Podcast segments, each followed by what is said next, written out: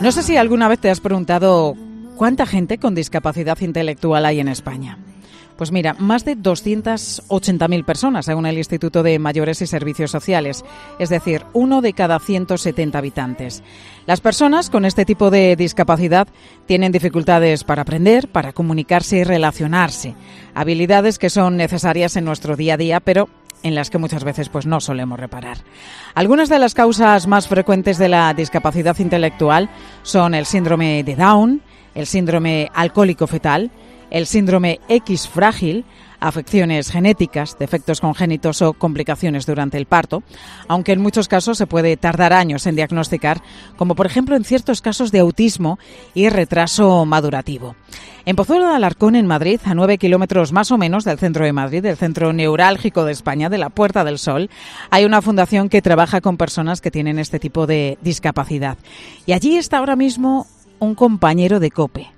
Manu Torralba, muy buenas tardes. Manu, ¿cómo estás? Hola, Pili. ¿Qué tal? ¿Cómo estás? Pues eh, muy bien, encantado de charlar contigo, como siempre, Manu. Manu, estás en la Fundación Caná, ¿verdad? Sí, aquí estoy.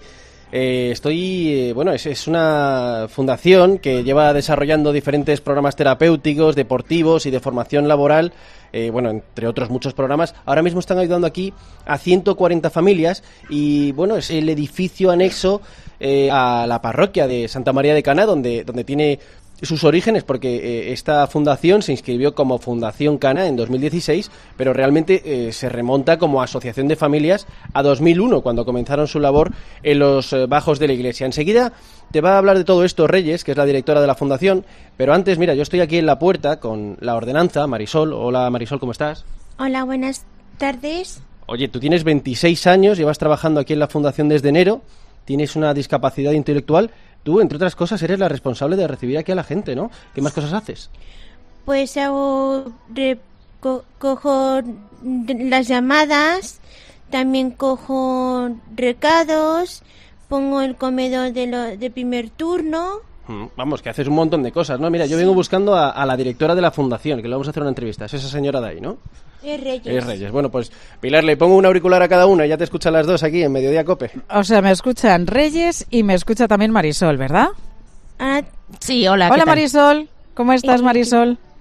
Eh, ahora te paso con la Ahora paso con la directora. Venga, ahora hablamos con Reyes, con la directora, pero antes cuéntame, Marisol. Oye, imagino que estarás muy contenta de poder seguir en la fundación después de tantos años y ahora además con ese trabajo que haces como ordenanza. Sí, sí, sí. ¿Estás contenta? Mucho, mucho. Oye, ¿qué es lo que haces en el trabajo? ¿Cuáles son tus funciones? Cuéntame hoy, por ejemplo, ¿qué has hecho hasta ahora? ¿Qué has tenido que hacer, Marisol?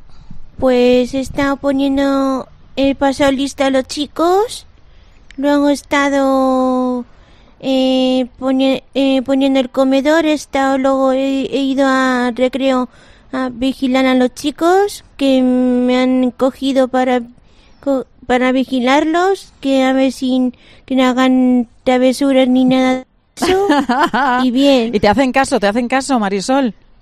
Bueno, algunos sí que me hacen, pero otros no. Muchas bueno, tú ahí te tienes que imponer, ¿eh? Adiós, Marisol. Un placer charlar contigo, que seguro que tienes tarea. Vamos a hablar con Reyes, con la directora. Reyes, muy buenas tardes. Hola, buenas tardes. Oye, muy atareada tenemos a Marisol, ¿eh? ella responsable, ¿eh? me deja hablando contigo y ella seguro que se va a su trabajo. Oye, ¿cómo, ¿cómo es este trabajo que hace Marisol como ordenanza del centro? Pues Marisol es nuestra ordenanza, está en la recepción va filtrando todas las personas que entran, eh, nos pasa las llamadas, le hemos enseñado a, a, traspasar las llamadas a la oficina y, bueno, pues va haciendo un poco de criba también. Y atiende a los chicos, atiende el comedor, bueno, pues todo lo que te ha ido contando ella. Y es una maravilla porque llevaba muchos años con nosotros antes de poder empezar a trabajar. Qué bien. Y lleváis, Reyes, a cabo programas de todo tipo. Me llaman la atención los de formación laboral y los de ocio. ¿En qué consisten?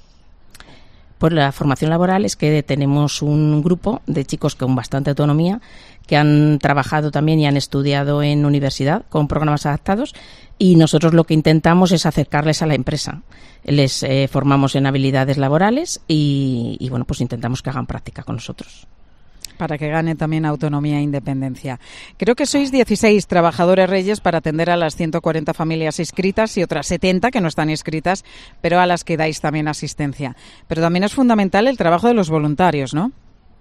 Eh, es que si no nos podríamos mover, sobre todo en el proyecto de ocio que es enorme. Eh, todos los fines de semana salen más de 100 chicos con un apoyo de entre 30 y 40 voluntarios. Hay muchos que son un ratio 1-1, con lo cual necesitamos el apoyo de los voluntarios.